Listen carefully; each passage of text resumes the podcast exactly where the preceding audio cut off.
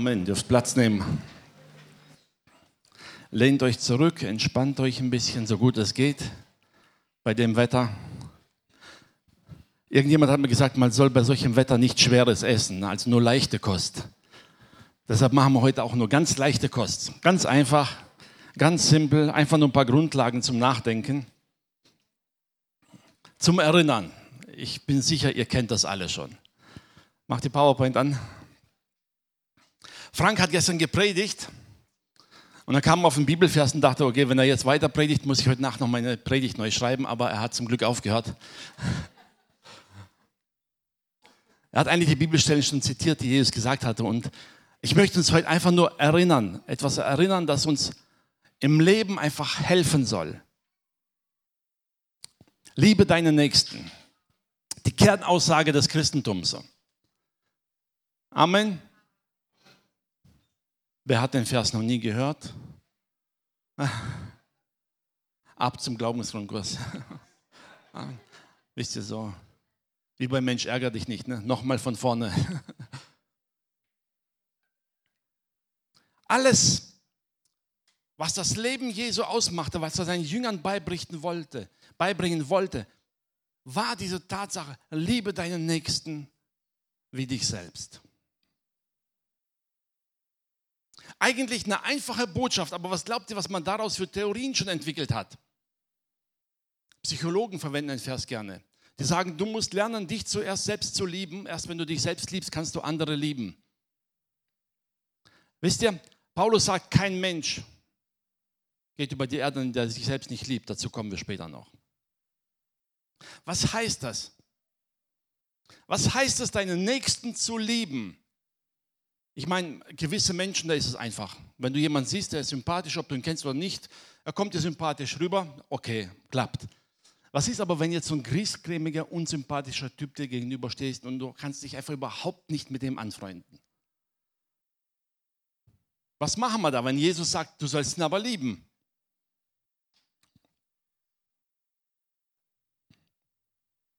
Lesen wir mal die Verse.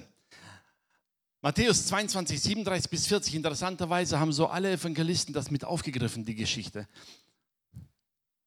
Da heißt, da kam ein Schriftgelehrter zu ihm und fragte ihn, was ist das höchste Gebot?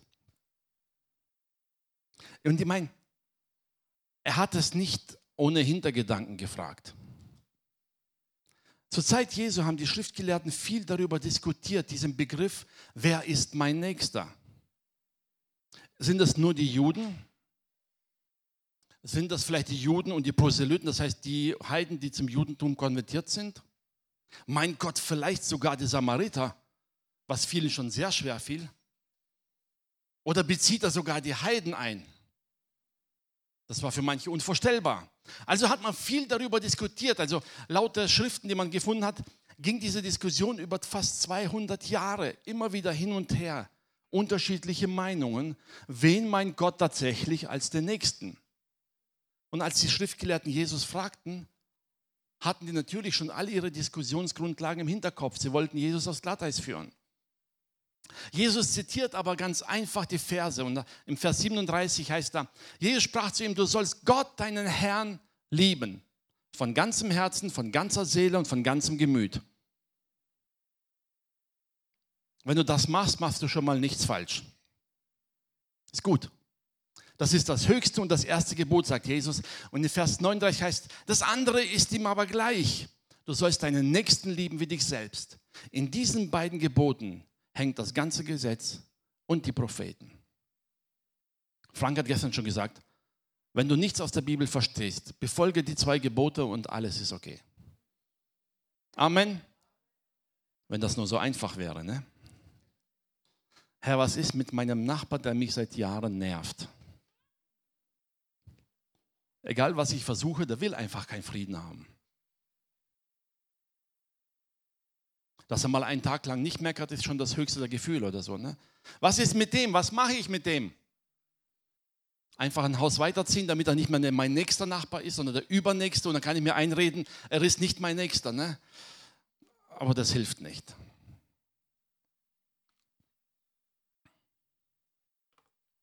Zuerst einmal, Jesus sagt hier glatt, es sind zwei Gebote. Manche Menschen machen daraus drei. Die sagen, liebe Gott, liebe deinen Nächsten und liebe dich selbst.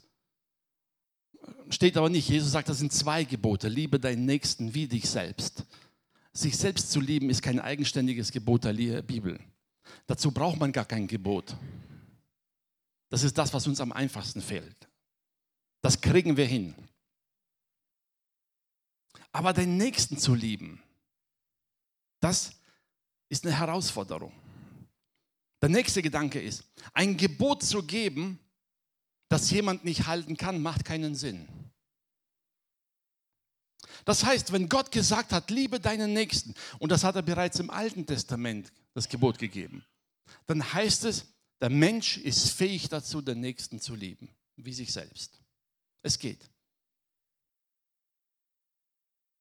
Es wäre sinnlos, ein Gebot zu geben, von dem man von vornherein weiß, viele können das gar nicht. Weil wenn wir die ganzen zehn Gebote anschauen, wissen wir, alle zehn Gebote sind haltbar, theoretisch. Wenn der Mensch es wollen würde und sich daran halten würde, wäre es machbar. Aber es ist immer wieder das Ego des Menschen, das einem in die Quere kommt, auch bei diesem Gebot. Nun, wenn meine Selbstliebe die Voraussetzung ist, dass ich überhaupt lieben kann, das heißt, je mehr ich mich selbst liebe, desto mehr kann ich den anderen lieben, dann wird dieser Vers ein sehr großes Problem darstellen. Wie sehr muss man sich selbst lieben, um sein Leben herzugeben für einen anderen? Was glaubt ihr? Je mehr du dich selbst liebst, desto weniger wirst du dieses Gebot erfüllen. Oder? Es wird sehr schwierig. Wenn also jemand sagt, dass am Grad deiner Selbstliebe gemessen werden kann, wie sehr du den anderen liebst, dann ist das nicht biblisch dann ist die Definition von Selbstliebe komplett falsch. Jesus sagt, niemand hat eine größere Liebe als die, dass er sein Leben lässt für seine Freunde. Johannes 15, 13 heißt. Diese Liebe kannst du nie erreichen, indem du dich selbst liebst. Ich rede jetzt nicht von dieser äh, narzisstischen Liebe, dass du jedes Mal Herzklopfen kriegst, wenn du vorm Spiegel stehst. Hat mal jemand gesagt, wenn du mit jemandem auf gleichem Niveau diskutieren willst, stell dich vor den Spiegel. Und dann ist da jemand deiner Meinung, er widerspricht nicht, nickt immer. Und selbst wenn er mit dir streiten sollte, dann immer mit Argumenten, die du auch verstehst. Das ist keine Selbstliebe. Davon reden wir nicht. Die Bibel spricht von etwas ganz Natürlichem.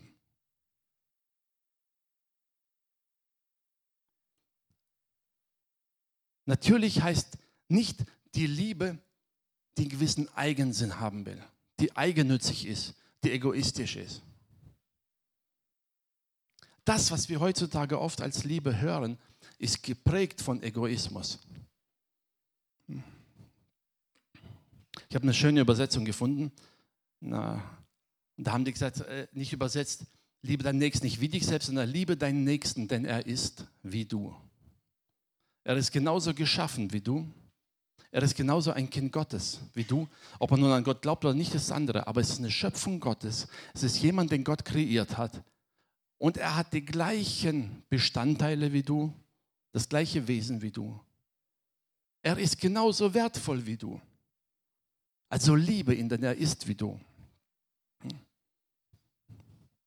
Ein häufiges Problem, ich würde sagen sogar das meiste Problem ist, dass immer wenn wir von Liebe reden, dann reden wir, denken wir zuallererst an Gefühle. Oder? Wenn ihr im Internet das Wort Liebe eingibt und Definition, findet ihr wahrscheinlich zu 80 bis 90 Prozent Erklärungen, die alle auf die Gefühle basieren. Gefühle, Beziehungen. Familiär ist noch alles, was darüber hinausgeht, wird schon sehr dünn. Erstaunlicherweise aber, wenn wir die Bibel lesen, redet die Bibel im Verhältnis zur, Bibel, äh, zur Liebe nur sehr selten von Gefühlen. Es gibt nur ein paar Bibelstellen in Bezug auf Mann und Frau oder Kinder, wo die Liebe praktisch im Zusammenhang mit Gefühlen gebracht werden kann. Ansonsten spricht die, Liebe, äh, die Bibel selten von der Liebe in Bezug auf Gefühle. Gefühle sind nicht schlecht, aber sie sind nicht die Grundlage der Liebe. Wenn Gefühle die Grundlage der Liebe werden, dann haben wir keine Basis, denn wir wissen selber, unsere Gefühle, die wechseln. Was machst du, wenn der Mann, die Frau, die du liebst, dich ein paar Tage lang nervt? Was passiert dann mit der Liebe?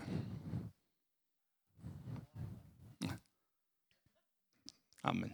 Hab nicht ich gesagt. Das Krasseste überhaupt ist, was meistens uns gar nicht auffällt. Wenn wir auf Gefühle bauen, dann lieben wir in erster Linie nicht den Menschen, sondern wir lieben die Gefühle, die wir selber durch diesen Menschen haben.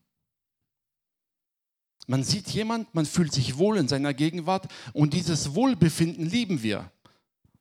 Dabei wäre der Mensch austauschbar. Wenn der andere ungefähr ähnliche Gefühle hervorbringen würde, kann man es austauschen. Das ist das Problem einer menschlichen Sicht der Liebe. Wir lieben tatsächlich, ist was fürs Eheseminar, aber wisst ihr, wir verlieben uns meistens nicht zuerst in einen Menschen, sondern wir verlieben uns in das Bild, das wir von einem Menschen haben. Kommt dir jemand sympathisch vor, verbinden wir automatisch damit gewisse Gefühle und Charakterzüge und lieben das. Und nach ein paar Monaten oder Jahren lernen wir den Menschen tatsächlich kennen, wer er ist. Und das stimmt nicht mit dem Bild überein, in das wir uns verliebt haben. Jetzt kommt die große Herausforderung. Willst du das Bild weiterhaben oder willst du den Menschen lieben? Ein Menschen zu lieben heißt, ihn so zu lieben, wie er ist. Das ist eine Herausforderung. Menschliche Liebe hat immer diesen egoistischen Zweig. Wir lieben das, was wir selber durch den anderen Menschen haben. Und da beginnen auch unsere Probleme. Da beginnen unsere Sorgen, weil in dem Moment, wo der Mensch mir nicht mehr das gibt, was ich so sehr liebe, was mache ich dann? Dann versuche ich demjenigen beizubringen, dass sein Denken falsch ist. Er muss anders denken, damit ich mich wieder wohlfühle. Oder? Kommt das jemand bekannt vor?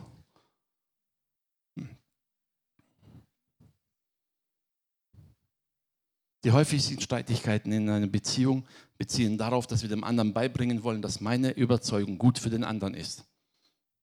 Nur sieht der andere das einfach nicht ein. Ne? Es ist so.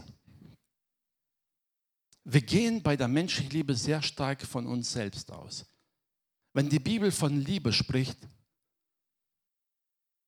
geht es aber nicht von dem aus, was sie selber dadurch hat, sondern es liebt den Nächsten. Wenn die Bibel von Liebe spricht, spricht sie immer von Taten. Immer. Der bekannteste Vers der Bibel, Johannes 3, Vers 16. Denn so sehr hat Gott die Welt geliebt. Was folgt daraus? Dass er seinen Sohn gab. Was würde die Bibelstelle uns bedeuten, wenn es an der Stelle aufhören würde, sagen, Gott hat die Welt geliebt, Punkt aus. Da wären wir immer noch Heiden und hätten immer noch keine Errettung. Wir hätten keine Chance, in den Himmel zu kommen, wir würden kein Abendmahl feiern, wir würden keinen Lobpreis machen, denn wir würden Gott nicht kennen. Aber Gott liebt uns doch. Ja, Gott liebt uns und seine Liebe hatte automatisch eine Folge. Und die Folge war, er gab seinen Sohn, damit wir gerettet werden können. Gefühle können bei biblischer Liebe zwar Begleiterscheinung sein, wie auch immer. Den einen mag man mehr, den anderen weniger, aber das ist unwichtig. Liebe aus biblischer Sicht ist immer bewiesen oder belegt durch Taten. Wenn du jemanden zum Gast einlädst und du weißt ganz genau, derjenige mag überhaupt kein Kraut, kann er nicht ausstehen. Oder kein Spinat, das kommt den meisten bekannt davor. Ne? Also lädst jemand zum Essen ein und der mag gar kein Spinat. Würdest du auf die Idee kommen, dem so Spinat mit Würstchen zu servieren oder mit Spiegelei? Ich weiß nicht, womit man das macht, weil ich esse auch kein Spinat. Deshalb. Also ist das nur keine Anmeldung für Gäste, also nur nebenbei.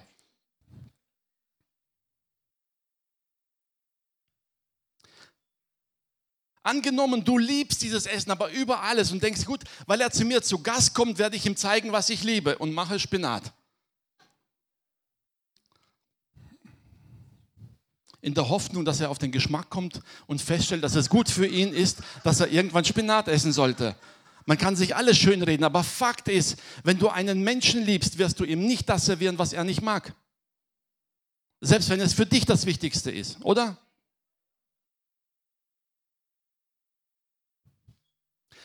Liebe ohne Werke ist nur ein Gerede, ist nur ein Gefühl vielleicht für uns. Einen anderen zu lieben, wenn du jemanden liebst, wirst du alles versuchen, um dem anderen glücklich zu machen, um ihm etwas Gutes zu tun, ohne zu erwarten, dass es mir wiederum was Gutes bringt. Das ist der Schritt, den die Bibel geht. Sagt, liebe deinen Nächsten wie dich selbst, heißt letztendlich, tu dem anderen was Gutes. Und früher Kirchenvater, da sagt einen schönen Satz, heißt, Liebe ist das Wohlgefallen am Guten. Das Gute ist der einzige Grund der Liebe. Lieben heißt jemandem Gutes tun wollen. War Thomas von Aquin, der ne, lebte vor ein paar hundert Jahren schon. Ne? Aber das ist das Schöne, lieben heißt jemandem Gutes tun wollen. Einfach etwas Gutes tun. Das bedeutet lieben aus biblischer Sicht. Das heißt, wenn du sagst, ich liebe meinen Nächsten, dann heißt es, ich will ihm etwas Gutes tun. Ob er mir sympathisch ist oder nicht, spielt keine Rolle. Ob er es verdient hat oder nicht, spielt auch keine Rolle. Ich will es tun. 1. Johannes 5, Vers 3. Da sagt Johannes, wisst ja, das ist so der Apostel der Liebe, wie man so schön immer sagt. Und er sagt dann, denn das ist die Liebe zu Gott, dass wir seine Gebote halten.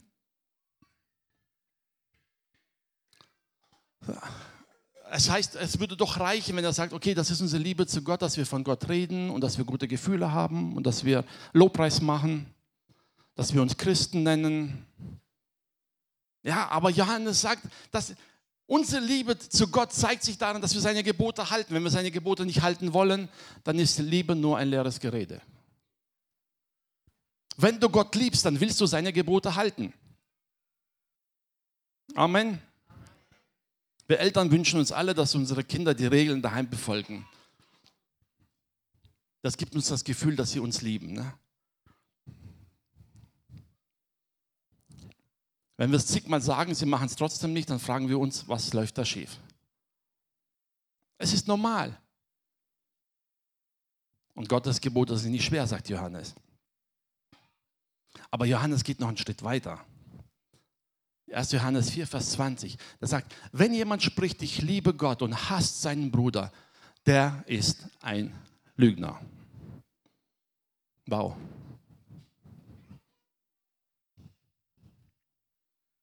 Wenn du also im Lobpreis stehst und singst, Herr, ich liebe dich und deinen Bruder nicht ausstellen kannst, dann hast du gelogen. Nicht nur gelogen, Johannes sagt, du bist selbst ein Lügner. Du sprichst Dinge, die einfach nicht wahr sind. Vor allem du belügst dich selber. Die Aussagen, wenn wir lieben, ist das in Taten sichtbar. Er sagt weiter, denn wer seinen Bruder nicht liebt, den er sieht, wie kann er Gott lieben, den er nicht sieht? Es funktioniert nicht. Auch unsere Liebe zu Gott zeigt sich immer in unseren Taten, in unseren Werken. Kennt die Geschichte vom barmherzigen Samariter? Ich werde gar nicht groß darauf eingehen. Der eine Pharisäer oder Schriftgelehrte fragt ihn, Herr, wer ist denn mein Nächster? Und Jesus erzählt ihm die Geschichte von dem Samariter, der einem Juden hilft, der überfallen wurde. In dieser ganzen Geschichte kommt das Wort Sympathie oder äh, Liebe oder sonst was nicht vor. Die sind auch nicht dicke Freunde geworden, haben auch nicht WhatsApp-Nummern ausgetauscht und ewig hin und her geschrieben, haben sich auch nicht dreimal am Tag erkundigt, wie es einem geht. Nichts. Die Bibel sagt einfach nur, er versorgte ihn, brachte ihn in ein Gasthaus, bezahlte für ihn und ging. Das bezeichnet die, Liebe, äh, die Bibel als Liebe deinen Nächsten. Was heißt das praktisch? Liebe deinen Nächsten so, als wenn es dich selbst betreffen würde. Mach für deinen Nächsten das, was dir selber gut tun würde. Ist jetzt gemein, wenn ich das so sage, weißt aber viele fächern sich gerade so schön Luft zu. Das heißt einfach, fächer so, dass dein Nachbar auch was davon hat. Das ist Liebe deinen Nächsten. Natürlich nur, wenn er das mag. Ne? Wäre ein einfaches Beispiel. Tu die Dinge so, als wenn es dich selber betreffen würde. Ich mache es mal ganz herausfordernd. Stell dir vor, jemand, den du ganz liebst, Familienangehöriger, Freund, Partner, wer auch immer, gerät irgendwo in Not. Und dann steht jemand in der Nähe und könnte helfen. Würde es für dich einen Unterschied machen, wer diese Person ist, wenn sie hilft? Wäre es egal, aus welchem Land die Person kommt, welche Sprache sie spricht? Wisst ihr, selbst wenn es ein Krimineller wäre, selbst dann wäre es uns egal. Hauptsache, er hilft demjenigen, der uns wichtig ist. Oder? Ist es so? Wir wären selbst dem größten Banditen dankbar, wenn er der Person helfen würde, die uns wichtig ist. Und dann sagt Jesus, dann mach das Gleiche. Jede Person um dich herum, die in irgendeiner Not ist, ist für jemand anders wichtig. Egal welcher Mensch es ist, egal was er getan hat oder nicht, egal ob er es verdient hat oder nicht. Wenn jemand Hilfe braucht, dann hilf ihm, sagt Jesus. Das ist das Gebot. Ganz praktische Nächstenliebe. Tu einfach das, was er braucht.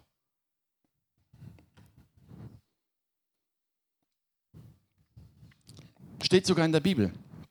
Matthäus 7, Vers 12, da sagt Jesus, alles, was ihr wollt, dass die Menschen euch tun, das tut ihnen zuerst. Nur anders formuliert. So einfach geht Liebe. Alles, was du gern hättest, was Menschen dir tun, das tut du den anderen. Darin zeigt sich deine Liebe. Ja, ganz nebenbei. Der zweite Zusatz in diesem Vers, da heißt es, denn das ist das Gesetz und die Propheten. Wenn ihr euch erinnert an die Bibelstelle, da heißt es, in diesen zwei Geboten wird das ganze Gesetz erfüllt und die Propheten. Tu einfach dem anderen das Gute, was du dir selber wünschst.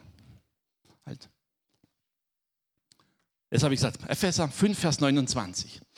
Ein Vers, wo manchen vielleicht etwas schwierig vorkommt. Da heißt es, denn niemand hat je sein eigenes Fleisch gehasst, sondern ernährt und pflegt es wie auch Christus die Gemeinde. Also liebe dich selbst. Ich weiß nicht, wie es euch geht, wenn man so vorm Spiegel steht, sich anschaut und denkt, kann ich den da lieben? Ich wäre gerne ein bisschen größer, damit das Verhältnis von Größe zu Breite wieder stimmt oder so. Ne?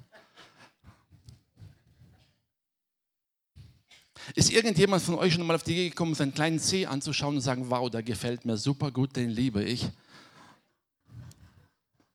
Brauchst du nicht. Aber in dem Moment, wo du an den Schrank mit deinem kleinen Zeh erwischt, wirst du den Zeh versorgen, glaub mir es. Ob du ihn liebst oder nicht, du wirst ihn versorgen. Amen. Du wirst ihn versorgen. Wisst ihr, wenn, die Bibel von Selbstliebe spricht, spricht sie nicht von diesem gefühlsbetonten und äh, Herzklopfen kriegenden Gefühl zu sagen, wow, wie toll du bist. Nein, das ganz Natürliche. Und das ganz Natürliche zeigt sich im Alltag. Wenn du Hunger hast, dann wirst du essen. Oder sitzt du da und sagst, nee, ich mag meinen Körper eh nicht, deshalb kriegt er auch nichts zu essen. Wer macht das? Nur jemand, der furchtbar krank ist. Ansonsten nicht. Wenn dir kalt ist, ziehst du dich an. Wenn dir warm ist, fächerst du dir Luft zu. Zwischendurch auch deinem Nachbarn nicht vergessen, ja? Deinem Nächsten wie dich selbst. Wenn man müde ist, legt man sich hin. Das ist das ganz Selbstverständliche, wie wir mit unserem eigenen Körper umgehen, mit uns selbst, oder? Wir versorgen uns selbst. Dazu muss mir niemand was sagen. Es geht nicht darum, ob ich mich jetzt überaus liebe oder nicht. Das ist die Natürlichkeit. Das ist das, was die Bibel hier spricht. Sagt, genauso wie du dich selbst versorgst mit allem, was du brauchst, genauso mach es mit deinem Nächsten. Ja, Jesaja 58, Vers 7. Da heißt es, brich dem Hungrigen dein Brot und die im Elend ohne Obdach sind, führe ins Haus. Wenn du einen nackt siehst, so kleide ihn und entzieh dich nicht deinem Fleisch und Blut. Das ist das, was die Bibel meint mit Liebe deinen Nächsten. Da geht es nicht darum, dass du ihn verwöhnen sollst oder ihm Luxus bescheren sollst. Nein, es geht um die ganz natürlichen Dinge des Alltags. Das, was ein Mensch braucht, gib ihm. Genauso wie du es dir selber wünschst. Warum? Weil darin zeigst du deine Liebe Gott gegenüber.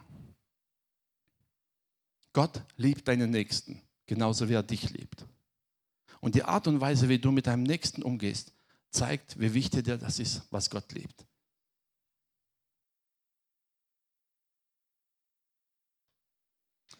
Schau mal nicht auf den Menschen mit seinen Fehlern. Wenn du ihn ansiehst, guck mal nicht auf das, was dir nicht gefällt. Versuche Menschen zu sehen und sagen, ich kenne dich nicht, ich weiß nicht, wer du bist und manchmal bist du mir komisch, aber aus irgendeinem Grund liebt Gott dich. Also werde ich dir Gutes tun, denn mit Gott will ich mich nicht anlegen. Amen. Und das wird dir leichter fallen, etwas Gutes zu tun. Wenn die Bibel sagt, liebe deinen Nächsten wie dich selbst, dann heißt es letztendlich nur, gib deinem Nächsten das, was du dir selber in der gleichen Situation auch wünschen würdest. Gib es. Nicht in der Hoffnung, dass du alles was davon hast, sondern tu es einfach, gib es einfach. Tu es nicht um deiner selbst willen, sondern tu es für deinen Gott. Liebe deinen Nächsten. Wenn du das umsetzt, machst du Gott eine Freude. Du bereitest ihm Ehre. Du hilfst deinem Nächsten, weil du Gott liebst. Das bewahrt uns davor auch, von dem Nächsten etwas zu erwarten.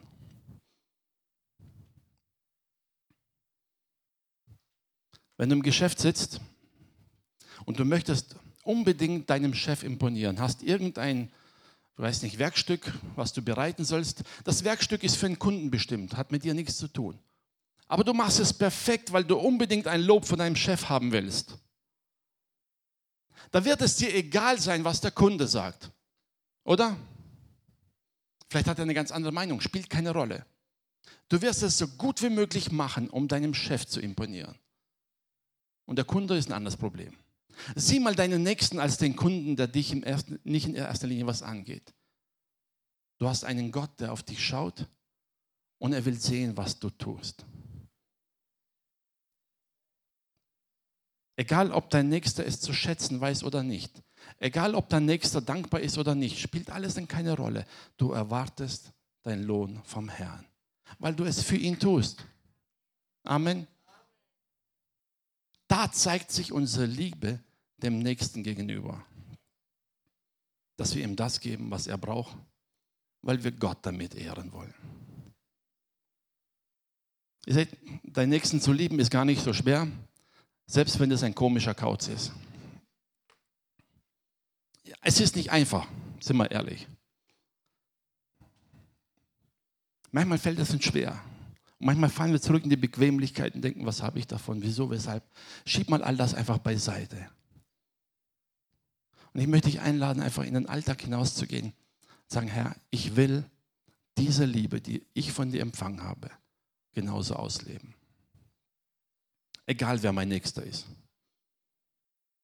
Egal was Menschen dazu sagen. Egal, ob jemand jetzt beliebt, bekannt ist oder nicht, egal, ob ich davon profitiere oder nicht, nichts. Das Einzige, was für uns zählen sollte, ist die Tatsache, wir lieben den Nächsten, wir helfen dem Nächsten, weil wir Gott lieben. Und das ist die ganz natürliche Reaktion daraus. Also wann immer du jetzt jemandem begegnest in deinem Alltag, erinnere dich einfach daran, Gott möchte durch dich, durch dein Handeln den Nächsten erreichen, weil er ihn genauso liebt genauso wie dich. Schau nicht auf Menschen, erwarte nicht von ihnen, wenn sie komisch sind, wenn sie nicht reagieren, wenn sie nicht dankbar sind. Gib es Gott ab. Es ist in seine Schöpfung. Er kann sich besser darum kümmern. Aber liebe deinen Nächsten. Fang bei deinem Ehepartner an. Das hilft bei den Kindern, bei den Angehörigen, bei den Nachbarn, bei den Arbeitskollegen. Das ist gerade diese Arbeitskollegen, mit denen man acht Stunden am Tag in der Regel zusammen ist da ist es gut, wenn man sich liebt. Es macht das angenehm beim Arbeiten. Aber sei einfach Ein Mensch, der einfach Gott verherrlicht. Nicht mit Worten in erster Linie, sondern in erster Linie mit unseren Taten. Und wenn du lebst in der Liebe, dass das, was du redest, glaubhaft. Wenn du tolle Sachen erzählst, lebst aber wie ein Chaot, dann ist das schwierig zu vermitteln. Deshalb lasst uns Gott ehren. Das allumfassende Gebot. Und Jesus sagt, wenn du dich darin übst, wenn du dich darauf konzentrierst, wenn du das umsetzt, wirst du feststellen, dass alle Gebote der Bibel für dich eine Kleinigkeit sind. Weil die sind alle wirklich eingebunden darin. Wenn du deinen Nächsten liebst, wirst du ihn nicht bestehlen, du wirst nicht beklauen, du wirst nicht beneiden, du wirst ihn nicht etwas wünschen, was nicht gut ist. Du wirst ihn vor allem nicht töten. Amen. Ist auch ein Gebot, du sollst nicht töten. Auch nicht in Gedanken, auch nicht in Wünschen und so weiter. Liebe einfach. Sei ein Zeugnis der Liebe Gottes. Amen. Lobpreisteam, kommt ihr nach vorne.